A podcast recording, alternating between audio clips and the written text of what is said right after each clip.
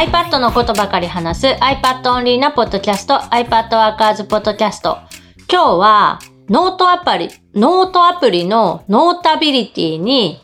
え文字起こし機能が追加されたよって話をします。もともと音声が取れる、それが文字起こしもできるようになった。そう、えっ、と、 Notability って、まあ、春菜が勝手に言ってる三大ノートアプリの一つなんだけど、昔々から録音をしながらノートを取ることができるノートアプリ。で、まあ、アイコンもなんか、マイクと鉛筆が合体したようなアイコン。ずっと、ずっとそのアイコンだよね。必ず、テーマとして。そう、あの、デザイン要素は今風にちょっとずつ変わっていってるけど、基本のそのベース、なんかマイクと鉛筆が合体したアイコンは変わってないね。で、その Notability に、えー最近のアップデートで文字起こし機能っていうのが追加されて、まあノータビリティ内で録音した音声だったり、えっ、と、M4P、え？M4A。M4A のファイルフォーマットだったら、えー読み込ませて、で、その音声を解析して文字起こししてくれる。ボイスメモアプリで撮ったやつならいけるってことなんかな？多分、ボイスメモから直接は読めないから、一旦ボイスメモからファイルとかに保存しておいて、それを、えーノータビリティに読み込むことはできる。まあ、ちなみに、あの、M4A って拡張子の中でも音楽と動画はさ、あの、拡張子とフォーマットが一致しないっていう、くっそ難しいことになっているので、その、どの形式のファイルがちゃんといけるかとかは、ちょっとちゃんと調べてみないといかんかもしれんけど、とりあえず、ボイスメモアプリで撮ったやつならいけるっていうことだよね。自分が試したのは、ボイスメモで取ったやつをファイルに保存して、それを読み込んだ。ということは、 Notability が文字起こしツールになるってこと？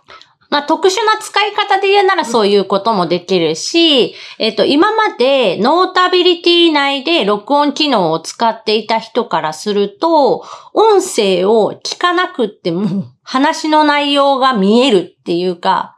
前からあれだよね、あの、動画を再生するみたいに自分が書いたノートと音声をリプレイできるってなっていたけれども、そこが、なもう別にそんな文字起こししたらええやんっていう現代的な解決方法になって、より便利になった感じだね。で、えっと、他の、その、例えば、GoodNotes 5、まあ今 GoodNotes 6だけど、あれも、あれも録音、まあ、しながらメモは取れて、今やっとアニメーションまでは追いついたのかな？その書いたものが再生されるみたいな。でも、あの、GoodNotes 5は、まあ、割と最近、その録音機能が追加された。で、 Notability は、もうもっともっと前のもう数年前レベルからずっとその録音機能を、まあ、ノートアプリの売りとしてつけてたから、やっぱその、1、2歩先を行ってるって感じ？その音声と、まあ、手書きのメモを組み合わすそのやり方みたいな。あの、取材系の人とかが非常に便利になりそうって前から言ってたけど、それがもう1、2段階便利になる可能性がありそうやね。なんかね、その音声を再生するときも、あの、音声ブーストって言って、喋ってる声だけをこう強くしますよみたいな。ポッドキャストの多分再生アプリとかでも、あの、人の声の部分だけをちょっと強調する補正をかけて聞きやすくするオプションみたいなのがあるんだけど、えっと、ノータビリティにもそれがあって、多分会議室とかで、なんか、ちょっとざわざわした感じの中で喋ってるやつでも、普通の録音よりかはちょっと聞きやすくなるっていうような感じで聞ける。で、文字起こしできることによって、えっ、と、まあ、その、音声聞き直すときに、テキストの中から、あ、ここ、ここ、ここの話題のとこちょっともう一回聞き直したいっていうのが簡単に探せるようになったりとか、そもそも音声の内容を検索できるようになった。ああ、あの、データベース的なものというか、まあ自分が喋った話とか、まんま、まんまこれだと思うんだけど、このポッドキャストの音声とかを一通り入れといたら、ざっと探せるとかに使えるのか。ノート内のその文字起こしを検索するだけじゃなくて、まあ、さっき試したら、えっ、と、 Notability のホーム画面で、その、Notability 内のデータ全体を検索するっていうのでも、ちゃんと文字起こしのそのテキストが引っかかったから、えー音声を、ま、追加しているノートで文字起こしされているものに関しては、えー検索ができる状態。まあ、どう使うかっていうのは自分にはパッと浮かばんのやけど、なんかあの、一部の人にとってはものすごく刺さりそうな感じはするね。うん。で、えっ、と、文字起こしてしたテキストを、コピーが簡単にできるというか、なんか長押ししたらメニューが出てコピーってして、で、まあ、ノート内に貼り付けたり、別のアプリに持っていったりとかが、まあ、簡単にできるよっていう、まあ、機能になってるのかな。今あれだね、あの、前回のやつかなんかを起こしたやつをさ、見せてもらったんだけど、優秀だね。非常に優秀だね。そう、あのーめちゃくちゃ優秀で文字起こしのその結果っていうの？えーととかあのーみたいな、その話し言葉特有のさ、余分な言葉みたいなの全部カットされてて、で、まあ、漢字変換とかも、まあ、100%完璧って言ったらやっぱちょいちょいなんか違う語変換みたいなのはあるけど、文章のその意図っていうか文脈が変になるとこまではないぐらいの精度。まああれだね、初見で見てわかるかどうかはわからんけど、喋った人だったらわかるなぐらいなイメージはあった。撮影地って、撮影した場所っていうことを言いたかったんだけど、撮影した値っていう風に文字を起こされると、まあ確かに一般語としては撮影の値なんだろうなって気はするしね。で、今のところ、そのテキストを全文選んで一気にコピーしたりとか書き出したりする機能とかはなくて、なんか勝手に区切られたセクション、一区切りごとのなんか操作にはなる。なんかセクションはさ、長えって思った。1分ちょいぐらいが一セクションになってる大体のイメージで。とかだったから、その、細かく分けて、まあどういう、結局どういう使い方を求めるかっていうところにはなるのか。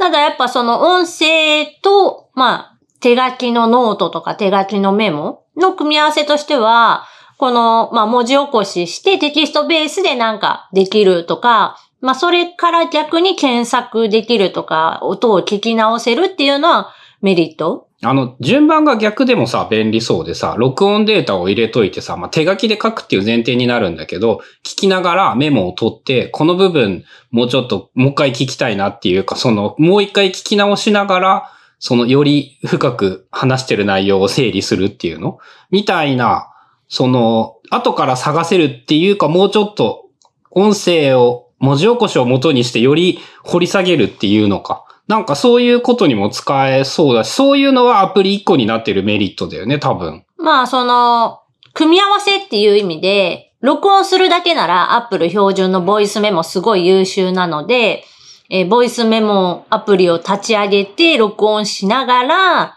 例えば GoodNotes を使うみたいな、あの、GoodNotes に録音機能がまだなかった頃は、まあそういう合わせ技で手書きのメモと音声を残すみたいなことはできるよね。議事録を取ることはできるよねって言ってたんだけど、結局別々の場所にデータがあるので、まあ不便なんだよね。意外と使いにくいんだよね。やっぱそういう使い方をしてしまうと。で、さらに言うと、音声データっていうのは、やっぱその、聞かないと、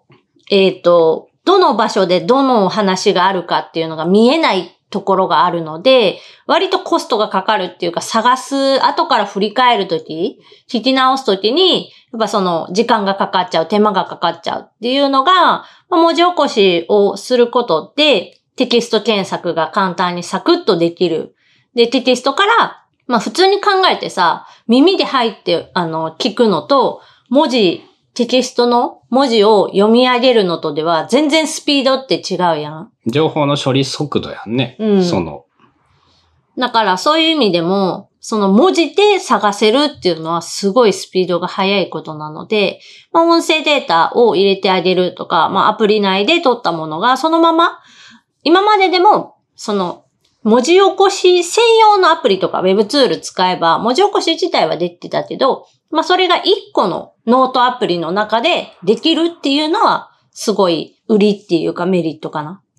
まあそもそもさ、このポッドキャストとか、だいたい俺がやってるポッドキャストすべてに言えることなんだけどさ、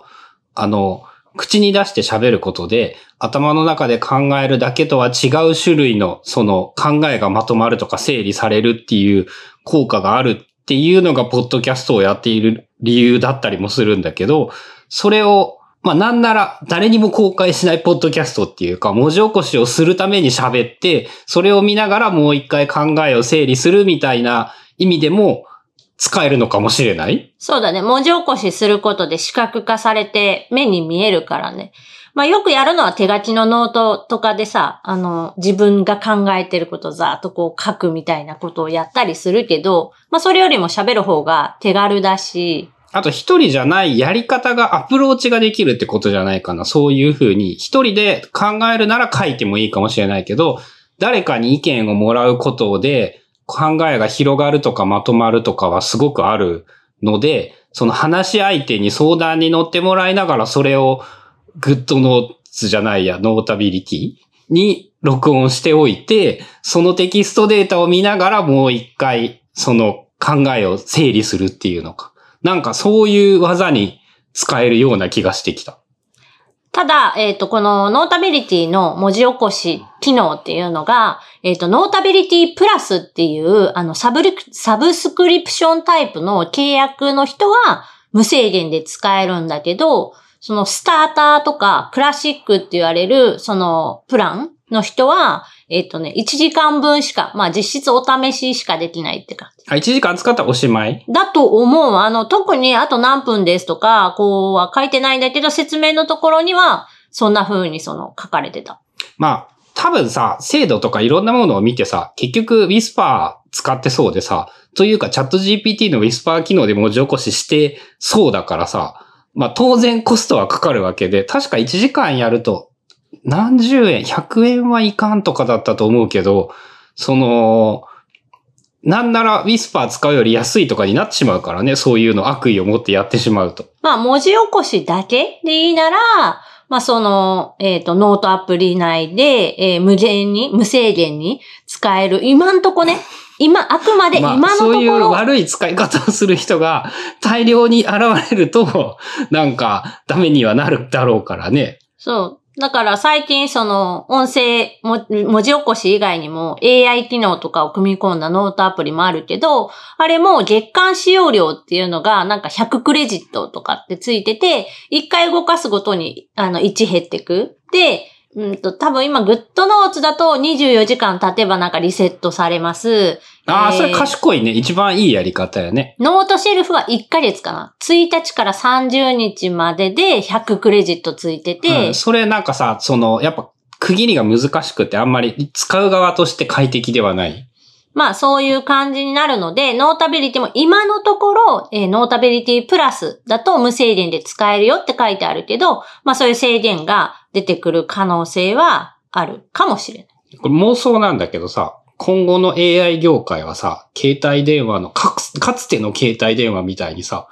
無料通話時間みたいなものによって料金プランが設定されるような時代がやってくるんかな。でももう今すでにそうじゃないの。まあもう、もうそうなのか、すでに言ったら。まあ今のところチャット GPT を使うには、その25ドル、20ドル払ったら無制限で使えるじゃんあ、でもあれか3時間に10回、20回とか制限があるか。そう。だから、ある程度はその、まああの、負荷がかかりすぎないような予防策みたいなのはあるから、まあ電気代とんでもないらしいからね、実際、今、ああいうのの処理って。検索みたいに使うけど、地球への優しさで言ったら検索の方が多分万倍優しいからな。まあでもあの、それによって便利になることっていうのはすごく多いと思うので、えー、まあお試し程度なら、 Notabilityのそのスタータープランとか、まあクラシックのプラン、まあもともとその買い切りの時に Notability買ってた人っていうのが、なんかレガシーユーザーって言われるんだけど歴史積み重なりすぎてダメやね。わからんね。レガシーユーザーも多分1時間分は使えるから、一回なんかちょっとしたやつ試してみたりとか、えっ、と、会議の議事録っていうか、まあ、録音でちょっと残そうっていう時に、えー試してみるといいんじゃないかなと思います。ということで今日は、 Notabilityっていうノートアプリに、音声の、まあ、文字起こし機能っていうのが追加されたよっていうお話でした。番組への感想やリクエストなどは、シャープ iPadWorkers のハッシュタグをつけてツイートしてください。それではまた来週、iPadWorkers ポッドキャストでした。